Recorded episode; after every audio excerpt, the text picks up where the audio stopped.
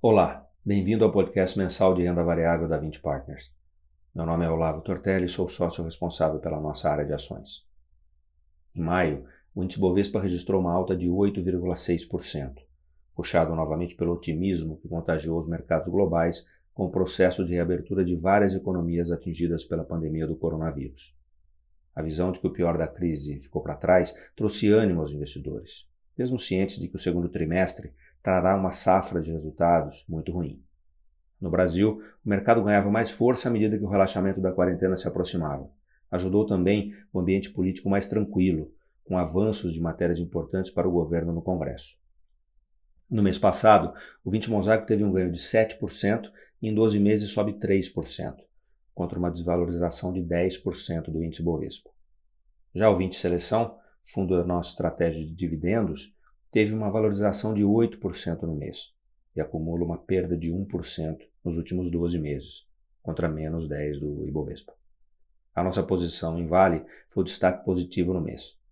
O bom desempenho da ação foi decorrente da alta do preço do minério de ferro no período.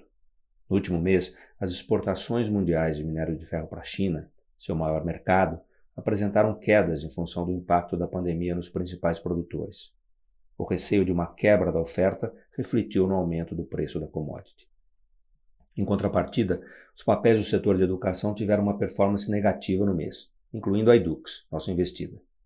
Os resultados das quatro empresas do setor, publicados em maio, foram marcados por queda de margem, queda no valor das mensalidades e aumento na provisão para perdas, como consequência da crise. No final do mês, vimos também um avanço nos projetos de lei que obrigam uma redução de mensalidades, prejudicaria a receita e a margem do setor. No entanto, a Edux reportou números melhores do que as concorrentes, o que reforçou nossa confiança na sua capacidade de entregar resultados. Ainda mantemos um perfil mais defensivo nas carteiras em função das incertezas trazidas pela pandemia. Nossas maiores posições estão nos setores elétrico e saneamento, em papéis de exportadoras de commodities, caso de Vale e Suzano, e nos bancos.